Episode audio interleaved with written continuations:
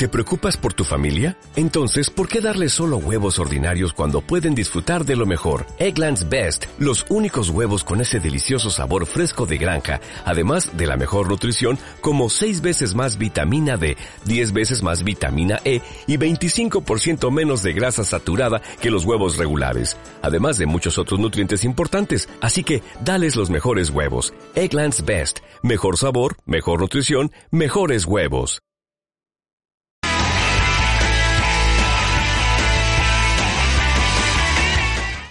Tiempo de información útil. Como hacemos cada miércoles, recibimos ya a nuestro experto en salud de esta noche que nos llega, como siempre, a través del área sanitaria norte de Málaga. Vamos a presentar ya a nuestro invitado, es el doctor Andrés Fontalba Navas, que es subdirector médico de esta área sanitaria. Muy buenas noches, bienvenido.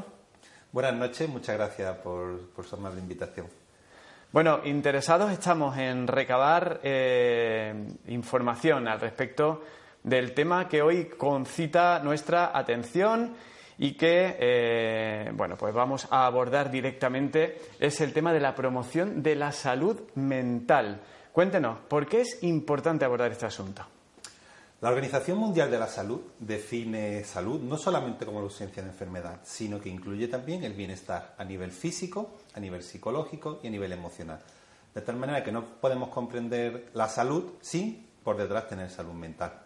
De la importancia de la promoción de la, de la salud mental. La salud mental es una, la promoción de la salud mental es una política prioritaria de la Organización Mundial de la Salud y en concreto en Andalucía se ha diseñado el tercer plan integral de salud mental de Andalucía, donde uno de sus puntos fundamentales es esta promoción de la salud. Tan importante es esta que el mayor peso de eso tiene que ir centrado en promover estos determinantes de salud y en ayudar a que las personas tengan al final herramientas para manejarse en los estresores de la vida diaria.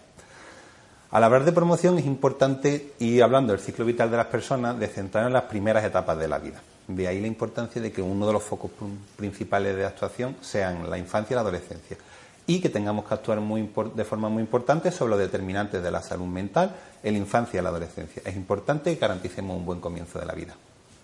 Bueno, eh, menciona usted unos determinantes que eh, marcan eh, los factores o la manera de abordar la salud mental en la población. ¿Cuáles son?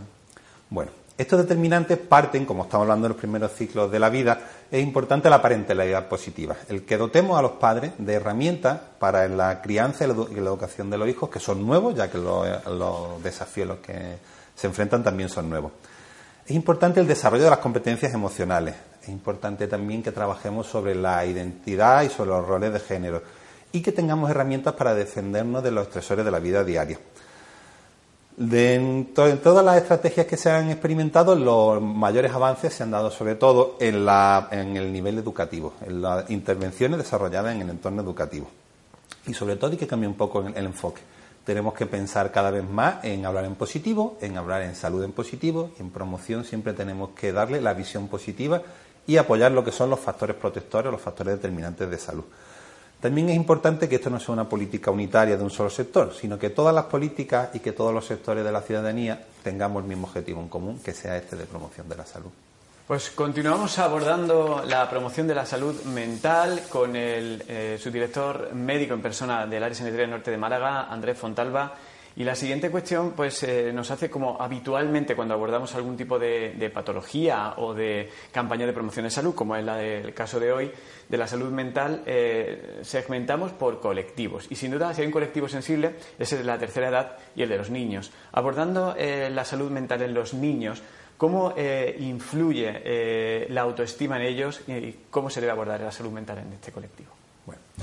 La autoestima son los sentimientos o creencias que tenemos nosotros hacia nosotros mismos. Es una división entre cómo nos vemos nosotros, qué sentimientos tenemos hacia nosotros mismos o cómo nos ven los demás. De ahí la importancia de cuidar y de guardar esta salud, esta salud y esta autoestima. Esta autoestima en los niños y los adolescentes que tienen una adecuada autoestima, pues son optimistas, son felices, tienen capacidad de enfrentarse a nuevos, a nuevos entornos y son capaces de resistir más las presiones negativas. Por otro lado, con una baja autoestima nos encontramos con más pesimismo, nos alejamos un poco de la realidad, los desafíos pueden llegar a ser una gran fuerte, una gran fuerte fuente de estrés o de disconfort para, este niño. Si empezamos a pensar no soy lo suficientemente bueno, no podré, evidentemente esto nos da más posibilidades de que al final esta empresa o que esta situación difícil termine en un fracaso. De tal manera que trabajando sobre autoestima a los niños podemos mejorar esa percepción que tengan sobre ellos mismos y dotarles de herramientas para que sean capaces de afrontar estas situaciones. ¿Y qué papel juegan las emociones? Bueno, las emociones tradicionalmente se clasifican entre positivas o negativas en función de lo que nos generan a nosotros, de si nos generan bienestar o nos generan un disconfort.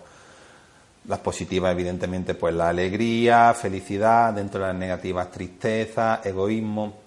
Sin embargo, no, no tenemos que tener juicios de valor con las emociones y no empezar a clasificarlas como buenas o malas. Las emociones todas son buenas, todas son positivas y todas tienen su labor.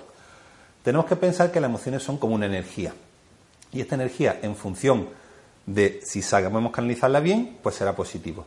Realmente la única emoción mala es la energía, la única energía mala es la energía que se queda dentro y que no sale bien.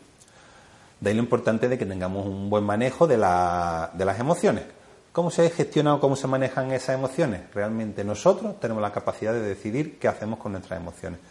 Ante una emoción de rabia o de enfado, pues bien podemos golpear la pared o podemos por otro lado hacer ejercicio físico. De tal manera que podemos nosotros regular cómo vamos a expresar estas emociones. Para regularlas, primero tenemos que reconocerlas entre nosotros mismos, porque ya, ya es difícil también reconocer la propia emoción, y también ayuda mucho reconocerla en los otros. Como sabemos que esto también es difícil, cuando tengamos estas emociones, o transmitirle eso al niño adolescente que tenga esas emociones, que sea capaz de reconocerlas en sí mismo, de expresarlas y de comunicarlas de la forma más saludable posible. ¿Qué experiencia eh, tiene sobre programas de promoción de salud mental en niños y en adolescentes concretamente? Fundamentalmente dos. Hemos desarrollado dos trabajos en el entorno educativo de hacer promoción de la salud. Y el primero de todos surgió de la necesidad también detectada por maestros, por profesores, por los propios padres sobre el uso adecuado de las nuevas tecnologías. Las nuevas tecnologías como Internet son una herramienta y en función del uso que se le da a estas nuevas herramientas, pues pueden ser un buen determinante de la salud, un protector, o bien, por otro lado, si se utiliza mal, acarrear enfermedad. Detectando que en niños y en adolescentes podía estar dándose un uso inadecuado de estas nuevas tecnologías como Internet, uso fuera de hora, consumo excesivo, repercusión sobre el estudio, promovimos una intervención para promover el uso adecuado de estas nuevas tecnologías como Internet. Evidentemente hablando en positivo, no hablando de las consecuencias negativas, ya que, por ejemplo, si a un adolescente le decimos todas las consecuencias negativas que puede tener Internet, lo primero que hará será irá y buscará precisamente esas consecuencias negativas. Pues hablándole en positivo, por medio de juegos, por medio de su propia experiencia, por medio de roleplay, intentamos fomentar en los institutos y en colegios que se hizo también el uso adecuado de estas nuevas tecnologías. Ahora mismo se está implantando una segunda herramienta también, un segundo taller sobre promoción del buen trato y de las emociones saludables durante la infancia. Esto se ha desarrollado en colaboración con un sociólogo y técnico de la salud, Jesús Serrano, y fundamentalmente el objetivo también de este taller es apoyar estos dos determinantes de la salud que decíamos anteriormente, la autoestima en niños y adolescentes y la regulación emocional y el manejo de los conflictos en niños y adolescentes está dando muy buen resultado, buena, buena implantación y está siendo solicitado cada vez por más centros educativos, por lo que estamos muy contentos con los resultados de la experiencia. Bueno, pues como siempre hacemos, sea con esta eh, o con otras campañas de promoción de la salud, recomendaciones a modo de decálogo o no, pero que nos permita tener un esquema claro en la mente de cómo podemos trabajar por promocionar la salud mental en la población de nuestra comarca. El área sanitaria norte de Málaga, dentro del proyecto 12 meses, 12 causas, se dedica este mes en concreto a la promoción de la salud mental. Y hay que hacerlo con mensajes claros y directos. De ahí una pirámide desarrollada con los hábitos o promociones de la salud mental, donde con mensajes claros y visuales, con consejos claros, damos una clave de cómo promocionar nuestra salud mental. Son mensajes directos y realmente pues, pues ayudan mucho a nuestro bienestar emocional se han puesto como una pirámide y cada uno de nosotros tendremos más facilidades con uno, más dificultades con otro, pero se trata de entrenarlo, promocionarlo y de compartirlo. Entonces, pues por, comentártelo, pues en primer lugar tenemos acéptate, quiérete y valórate. Eres lo mejor que te ha pasado en tu vida. Con este mensaje intentamos trabajar lo que es la autoestima propia y el que nosotros dentro de la división que recordábamos antes, modificar nuestros sentimientos y creencias hacia nosotros mismos que por lo general son más negativos de lo que realmente son. Es importante también desconectar del pasado y del futuro y vivir en el presente y en el momento de ahora. Tradicionalmente se pensaba, y realmente que nuestro pasado nos pesa mucho y nuestra sociedad nos lleva siempre a pensar en el futuro y anticipándolo todo. Realmente solamente tenemos el momento presente y eso es lo que podemos actuar. Mm, así que es lo que tenemos, el momento presente y, solamente el, aquí y el ahora. Es importante también de tener atención plena en todo lo que estamos haciendo en cada momento. Los estresores de la vida diaria, las dificultades, nuestros problemas, nuestras inquietudes nos llevan siempre ahí anticipando todo, ahí siempre rápido y en modo automático. De tal manera que si prestamos atención plena en lo que estamos haciendo, seremos capaces de disfrutar más con lo que hacemos, de prestarle más atención y de vivirlo de forma mucho más intensa. También de que convertamos los pensamientos negativos y que fomentemos los, positivos. Siempre la tendencia habitual es a centrarnos mucho en la parte negativa y olvidamos también lo positivo que también existe. Con respecto a regulación de las emociones, pues eso, si es difícil que reconozcamos nuestra emoción y es difícil reconocerlo en el otro, es importante que hablemos con las personas, que nos relacionemos, que expresemos nuestras emociones, que no tengamos miedo a decir lo que sentimos y cómo nos sentimos, siempre de una manera calmada y adecuada, será muchísimo mejor para, para expresar nuestras emociones y reconocer también las del otro. También mm, no hay que, hay que tener en cuenta las dificultades y sobre todo aceptarlas afrontarlas. Tendremos momentos difíciles en la vida, tendremos momentos en los que tendremos más ansiedad, más nerviosismo. No por ello tenemos que evitarlo, sino aceptarlo identificarlo y buscar soluciones más adecuadas que no la primera que nos salga en cortocircuito, que por general será una explosión de las emociones, sino darle una canalización más adecuada. Por último, pues con un poco de inconformismo y si podemos un poco más avanzar un poquito más, pues que no nos conformemos siempre, que no nos quedemos donde estemos en nuestra zona de confort, que salgamos de nuestra zona de confort mediante nuevos desafíos, nuevas inquietudes y aprendiendo nuevas cosas. Bueno, pues como solemos decir, una de esas eh, intervenciones eh, que eh, merece la pena que vean una y otra vez a través de nuestra web en las cuatro esquinas.com, Onda de Salud TV, que es la sección. Y ya sí que despedimos, muy agradecidos por su presencia de aquí a el nuevo subdirector médico de la área sanitaria norte de Málaga, Antequerano, porque aquí eh, lo que tienen los medios locales es que la comunidad pues, nos conocemos todos y seguro que muchos les han reconocido por su cara, me suena, pues sí, él es Antequerano.